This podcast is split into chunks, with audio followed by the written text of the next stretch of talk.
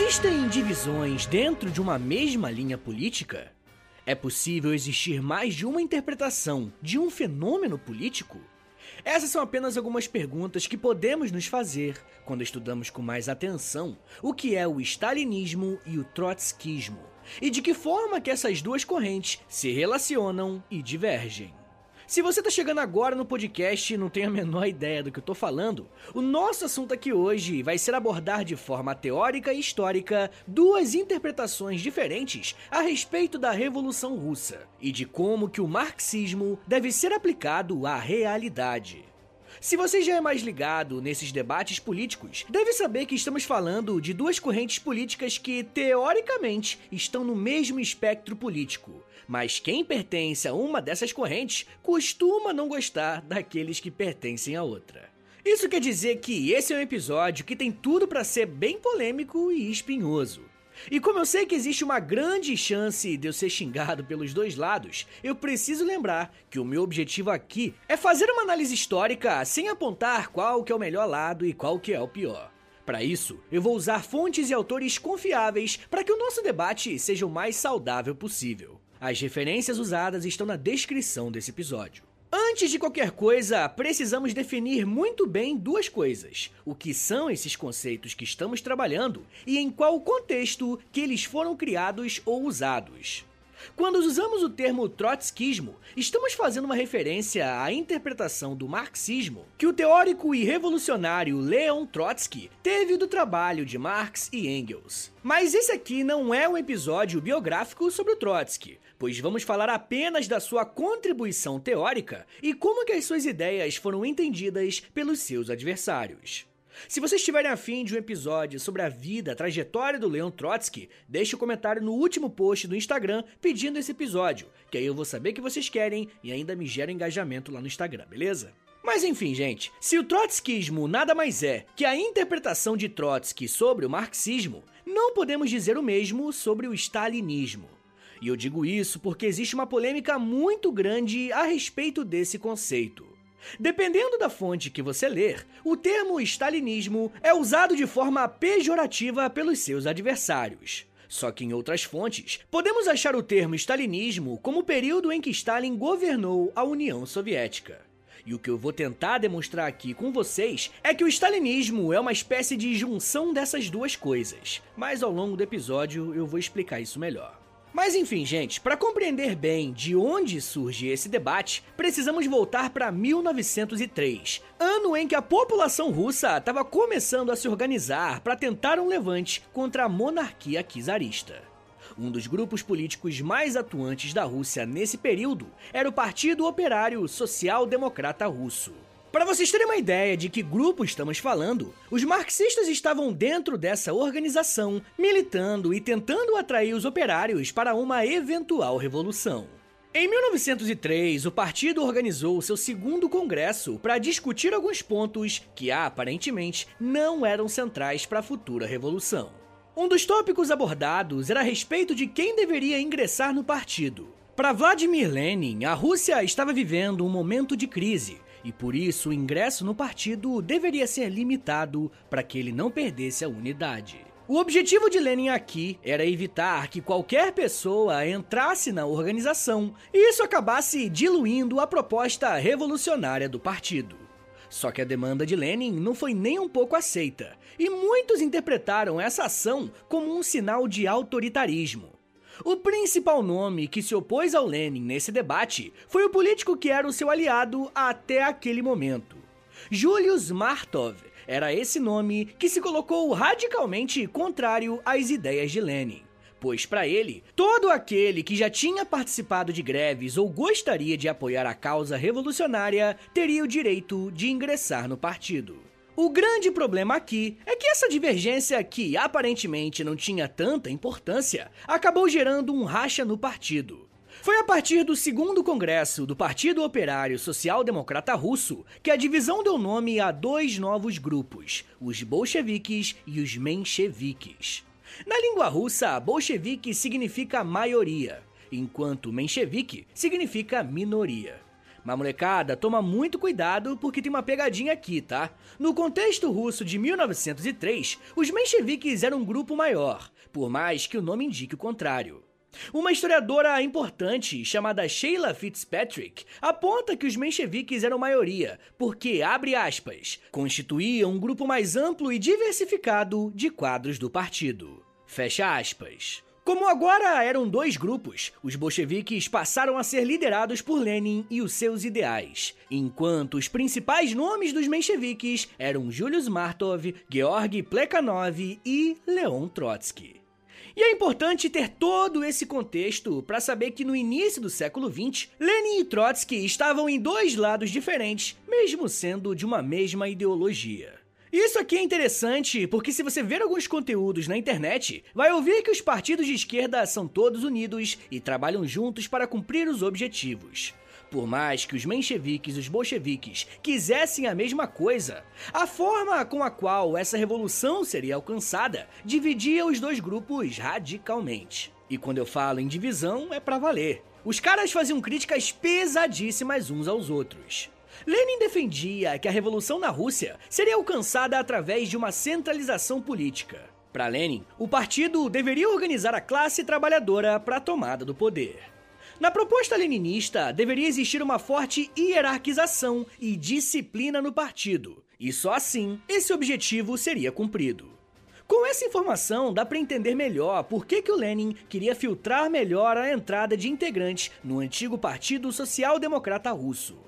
Só que, pro Trotsky e pros mencheviques, o caminho era exatamente o contrário. Se liga só no que o próprio Trotsky escreveu sobre o Lenin e a sua postura em 1904, abre aspas. Esta suspeição perversa e moralmente repugnante de Lenin, esta caricatura superficial da intolerância trágica do jacobinismo, deve ser liquidada a todo custo. De outro modo, o partido estará ameaçado de decadência moral e teórica.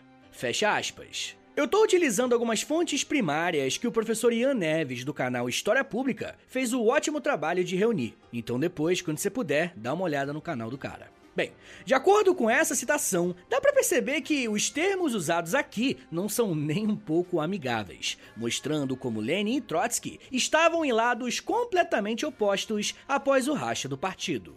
Por mais que as críticas fossem extremamente agressivas, algum tempo depois, tanto Lenin quanto Trotsky estariam no mesmo lado da disputa política. E essa união seria colocada à prova por um outro militante político. Eu tô falando de Joseph Stalin.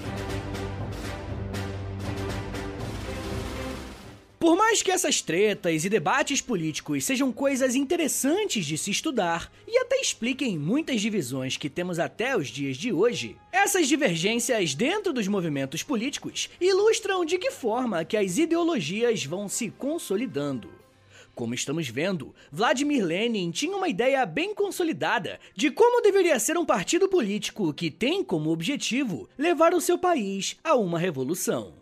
Como já vimos aqui em um episódio que eu abordei sobre a biografia do Lenin, algum tempo depois, essa postura vai receber o nome de Partido Leninista. Como Trotsky tinha se colocado no lado contrário a essa postura, temos aqui a primeira característica do que podemos chamar de trotskismo, a leitura do marxismo a partir de Trotsky não aceita a ideia de um centralismo partidário, ou seja, o trotskismo não defende que um partido comunista deve ser aquele que vai conduzir a revolução.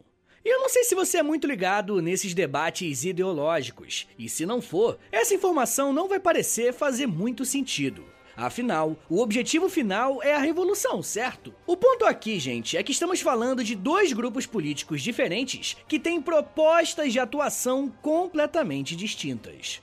Estar em um grupo significa necessariamente não poder estar no outro por divergências ideológicas.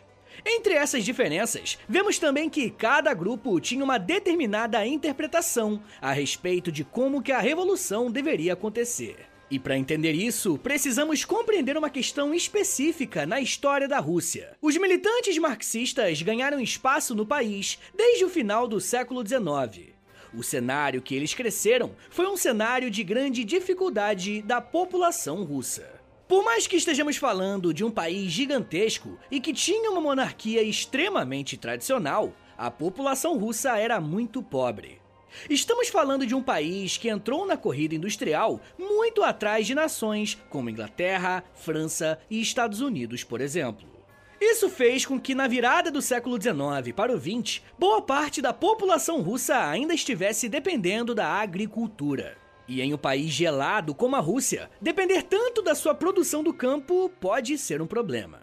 E é por isso que esse é mais um país que passou por uma série de episódios envolvendo a fome.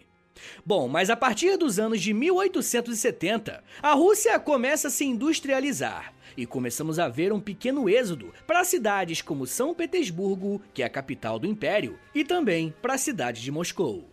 O problema é que os operários também não tinham vida fácil, uma vez que a carga de trabalho era muito grande e o salário era bem baixo. Bom, esse era o contexto que os marxistas viviam na Rússia na virada do século. E os debates eram feitos tendo essa realidade em mente, tá bom, gente? Guarda essa informação. Bom, diante desse cenário, os bolcheviques liderados por Lenin tinham a seguinte postura para alcançar uma revolução. Tanto operários quanto camponeses deveriam ser organizados pelos bolcheviques para tomarem o poder e iniciarem a chamada ditadura do proletariado. Por mais estranho que esse nome possa parecer, isso quer dizer que quem estaria no comando do Estado seria o povo, e não mais uma elite política e monárquica. Para Lenin, executar essa tarefa seria impossível, mesmo se tratando de um país bastante atrasado economicamente e que ainda estava engatinhando na sua industrialização. O que acabou permitindo que essa realidade fosse possível e a população de fato se levantasse contra o seu governo, mesmo vivendo em um país atrasado, foi a Primeira Guerra Mundial.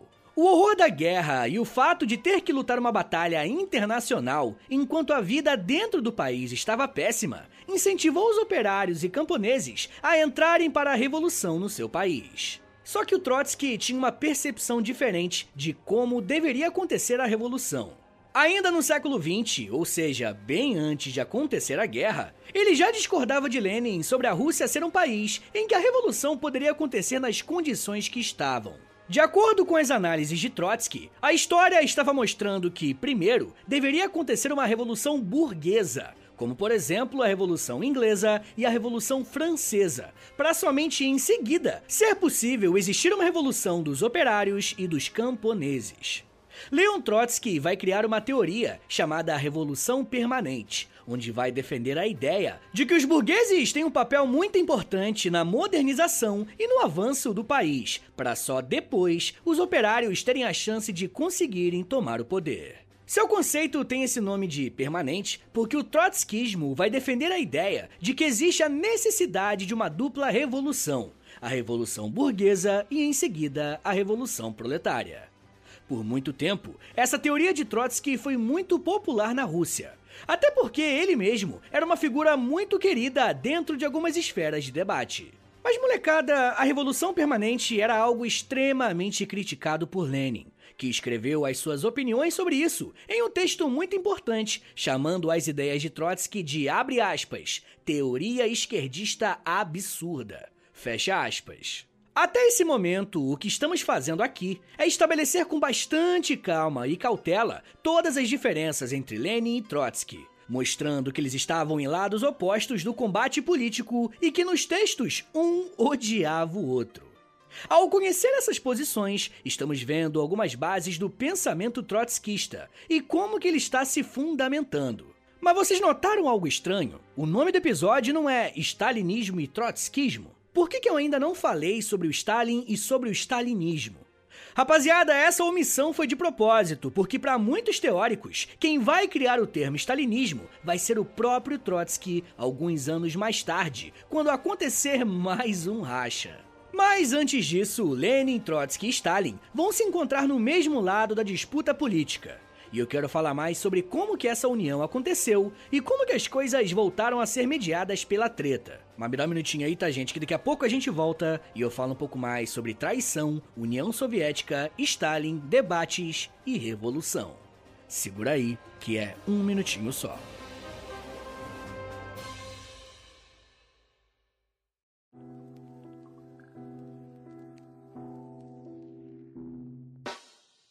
O História em Meia Hora é parceiro da loja.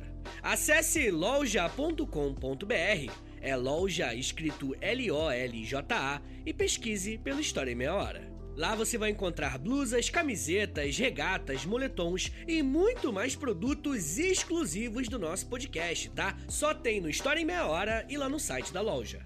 Tem uma blusa que é uma mistura do Lampião com a Kira, tem uma que é da Cadela Laika, tem uma que é o Street Fighter, só que com figuras históricas do Brasil. Gente, tem muita coisa irada por lá.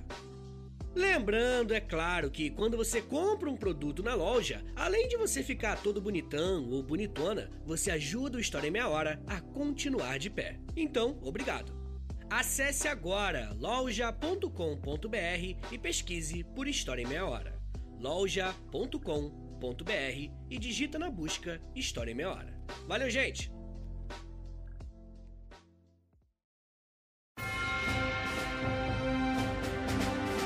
Abre aspas. Ninguém, e não faço exceção de Hitler, aplicou ao socialismo um golpe tão mortal. Hitler ataca as organizações operárias do exterior. Stalin as ataca no interior. Hitler destrói o marxismo. Stalin o prostitui. Não há princípio que permaneça intacto. Não há uma ideia que não tenha sido enlameada. Até mesmo os termos socialismo e comunismo foram gravemente comprometidos. Agora que a gendarmaria incontrolável com diplomas de comunista chama de socialismo ao regime que se impõe. Repugnante profanação. Fecha aspas. As palavras bem tensas que você acabou de ouvir fazem parte de um texto escrito por Leon Trotsky em seus últimos anos de vida. E eu não sei se deu para perceber o que que tá acontecendo aqui, mas ele tá fazendo uma crítica duríssima ao Stalin e à forma que ele comanda a União Soviética. Para Trotsky, o que Stalin fez é corromper o marxismo e usar da revolução para benefício próprio. Mas essa crítica foi feita perto dos anos 40, período em que o Trotsky é assassinado, possivelmente a mando de Stalin. Mas calma, vamos dar alguns passos para trás e entender como que o debate que Trotsky tinha com Lenin se transferiu para um debate em oposição ao Stalin. Para isso, precisamos voltar mais uma vez para a década de 1910, sete anos antes da Revolução Russa. Nesse período, Lenin, que já era um líder consolidado dos bolcheviques, começa a estreitar seus laços com um militante político chamado Joseph Stalin. E eu fiz um episódio biográfico sobre Stalin, e eu recomendo bastante que vocês ouçam depois que se terminar esse daqui, porque eu acho que vai ser um excelente complemento. Mas de qualquer forma, nesse episódio dá para perceber como que o nome do Lenin é bem constante, e eu conto até como que os dois se conheceram e se tornaram grandes parceiros. Fato é que, quando a Primeira Guerra Mundial começou, Stalin e Lenin já militavam ao mesmo lado, ou seja, dentro dos bolcheviques. Já Trotsky, desde a divisão entre bolcheviques e mencheviques, foi uma figura extremamente complicada de se lidar, pois às vezes estava com os mencheviques e às vezes se apresentava como alguém que se considerava independente. Só que a Primeira Guerra Mundial mudou as coisas completamente. Conforme a população russa ia se radicalizando com a guerra, Trotsky decidiu mudar de lado fazer algumas concessões e, adivinha, entrar para o Partido Bolchevique. Na metade do ano de 1917, Trotsky é aceito pelo partido e tem a sua filiação aprovada, até que em outubro desse mesmo ano estourou a Revolução Russa. Então vamos lá. Durante quase duas décadas, Trotsky se viu como um militante político independente ou que tinha as suas próprias ideias. Mas quando conhece a Revolução de Outubro, ele está no mesmo partido que o Lenin e o Stalin. Como ele era uma figura muito popular no país, não demorou muito para que ele conseguisse um papel de destaque dentro do partido. Em 1918, a União Soviética é criada e tem como a principal liderança o nome de Lenin, mas logo atrás dele temos Stalin e Trotsky. Diferentemente do Trotsky, o Joseph Stalin era alguém mais alinhado à leitura que o Lenin fez dos escritos de Marx e Engels. Então Stalin defendia o centralismo partidário, e ele também acreditava que o Partido Comunista deveria guiar a população à revolução. Já Trotsky precisou fazer uma série de concessões para poder entrar no Partido Bolchevique. Mas da mesma forma que a aparente paz entre os três estava com os dias contados, a concessão de Trotsky também estava. Mesmo sendo o principal líder revolucionário da Rússia, Lenin não pôde desfrutar de todos os seus esforços, porque a década de 20 começa com ele muito doente e sofrendo uma série de derrames. A fraqueza física de Lenin abriu a perspectiva para uma nova liderança na União Soviética. E era bem evidente que o cargo seria disputado entre Stalin, uma espécie de braço direito de Lenin, e o Trotsky, um dos militantes mais populares e difíceis de se lidar da Rússia. Quando Lenin começa a apresentar sinais de que não conseguiria mais liderar a União Soviética, Trotsky percebe que essa é a sua chance de conquistar a maioria dentro do Partido Comunista e despontar como uma liderança viável para a continuidade da revolução. Ele decide criar um grupo de oposição dentro do Partido Comunista, chamado Plataforma dos 46. Trotsky tentou se sustentar na sua juventude e criticar os políticos mais experientes do partido, alertando que essa organização iria levar a União Soviética para a ruína.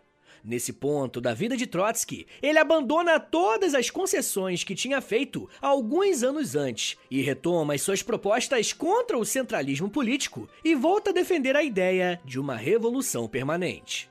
Trotsky e os seus ideais já podiam ser entendidos como um corpo teórico bem mais consolidado, uma vez que agora ele queria o protagonismo político.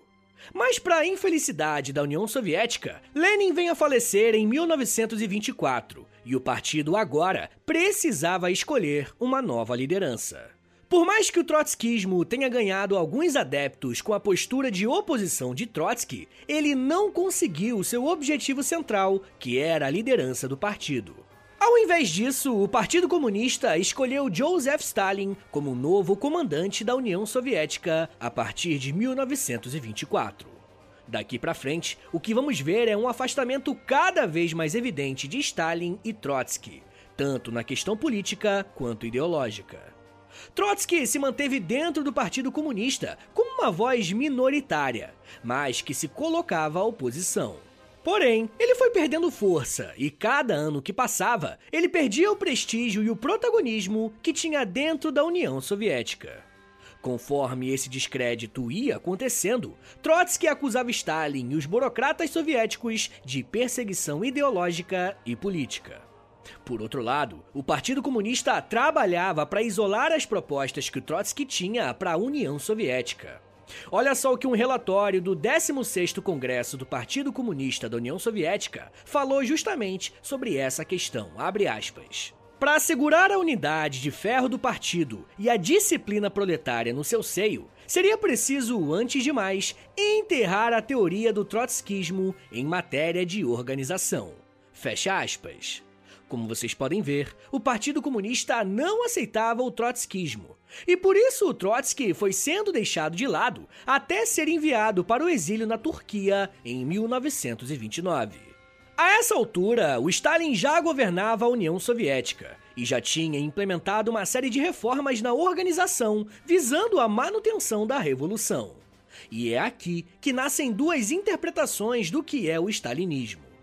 Existe o stalinismo que é tratado em tom pejorativo, e um outro stalinismo que é usado como uma espécie de valorização do trabalho de Stalin.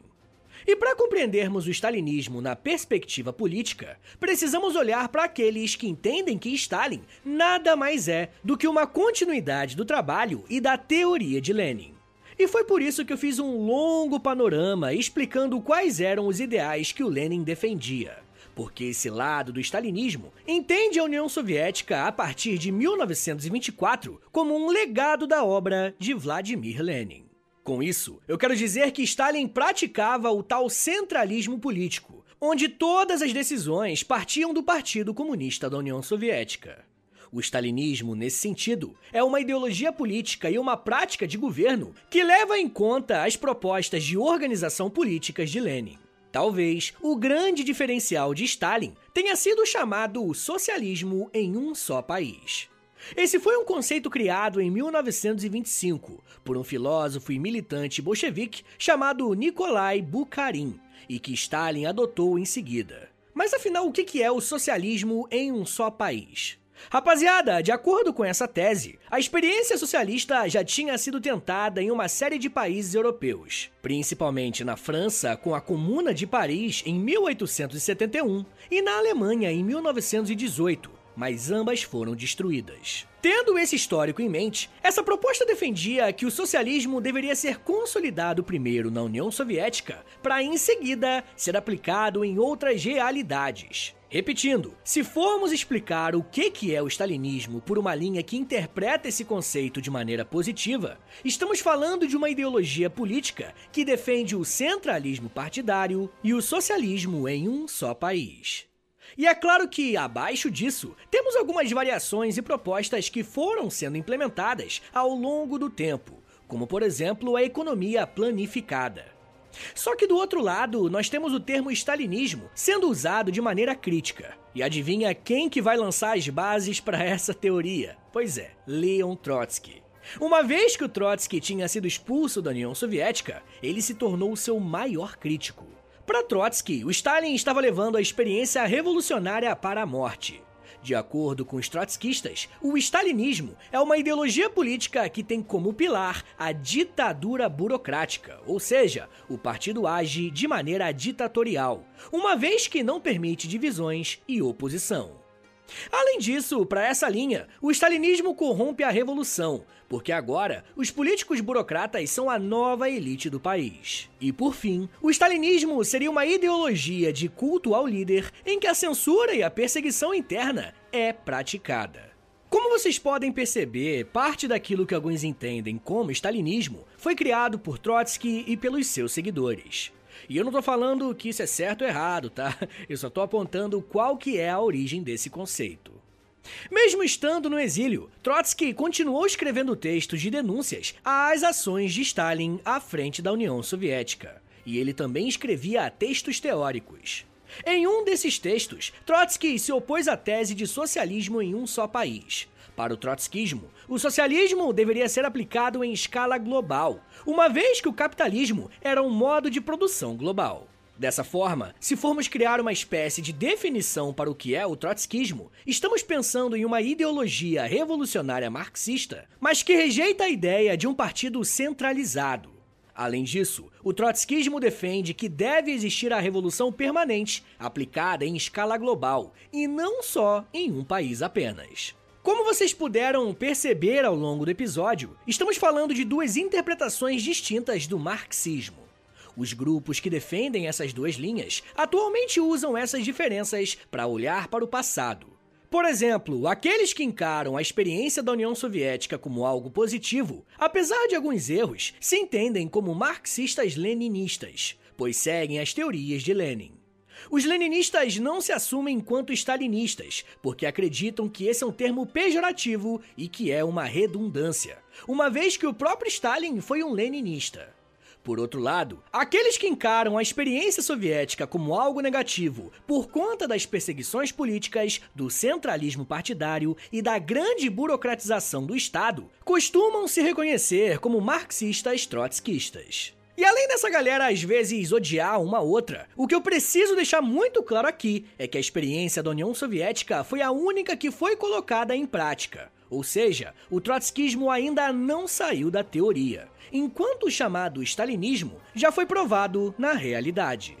E é importante ter essa dimensão em mente para podermos fazer as críticas e as considerações corretas, uma vez que as brigas e as divergências sempre vão existir principalmente em um mundo que está em constante mudança. E as contradições do sistema que vivemos se apresentam de formas diferentes de 1917 durante a Revolução Russa.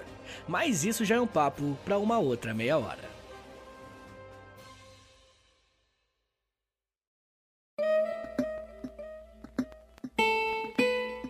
Senhores, muito obrigado por ter ouvido até aqui. Meu nome é Vitor Soares, sou professor de História e você acabou de ouvir o História em Meia Hora. Rapaziada, esse tema vai render porradaria, tá? Aqueles caras, né? É, mas a galera vai ficar chateada, com certeza. Gente, vê aí nas referências que eu usei. Se você discorda, pô, te convido respeitosamente para deixar um comentário, né? Para fazer um post, algo do tipo. Vai ser uma honra conversar, porque eu particularmente adoro esse tema, tá bom? Mas rapaziada, eu quero que você compartilhe esse episódio, por favor. Se você aprendeu alguma coisa comigo, dá essa moral, posta nos stories do Instagram e aí você me marca no arroba História Meia Hora, ou você também pode postar no Twitter e aí você me marca no arroba H30podcast, que eu já te mando uma mensagem agradecendo pela moral.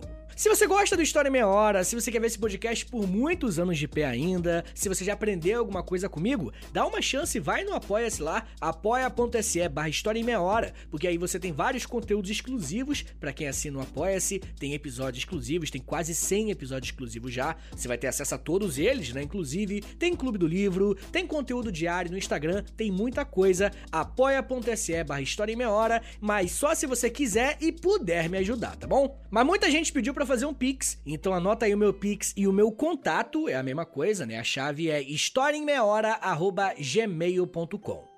Rapaziada, o História Meia Hora tem a parceria com a loja. A gente tem várias camisetas muito iradas sendo vendidas lá na loja. Entra na loja.com.br, é L-O-L-J-A, loja. E aí lá na loja você digita História Meia Hora, que você vai ser direcionado pra nossa lojinha que tem lá, tá bom? E as camisetas são camiseta, moletom, tem vários produtos e é tudo original do História Meia Hora. Você não encontra em mais nenhum lugar que não seja lá. Pessoal, vou te pedir um negócio agora também aqui, mas isso aqui é de graça, não custa nada. É um minutinho na tua vida, que é o seguinte: vai no, por favor, tá? Vai no, no perfil do História Meia Hora no Spotify, clica em cinco estrelinhas, depois clica em seguir, e aí por último você clica no sininho. Que o sininho vai enviar uma notificação pro seu celular quando tiver episódio novo do História em Meia Hora. Rapaziada, quero te convidar também a ouvir os meus outros podcasts. Eu tenho História pros Brother, que é de história, mas é de humor. História pros Brother, tá lá no YouTube também, tem aqui no Spotify, ouve lá. E também tem o podcast que eu faço da revista Aventuras na História. Eu faço um quadro toda sexta-feira chamado Desventuras na História. Tem tipo uns 50, 60 episódios já. Ouve lá depois, tá bom? É isso, gente. Me siga nas redes sociais. é arroba no Twitter, no Instagram e no TikTok. Tô sempre fazendo fazendo videozinho educativo no TikTok. É isso, gente. Muito obrigado. Um beijo. Até semana que vem. E valeu!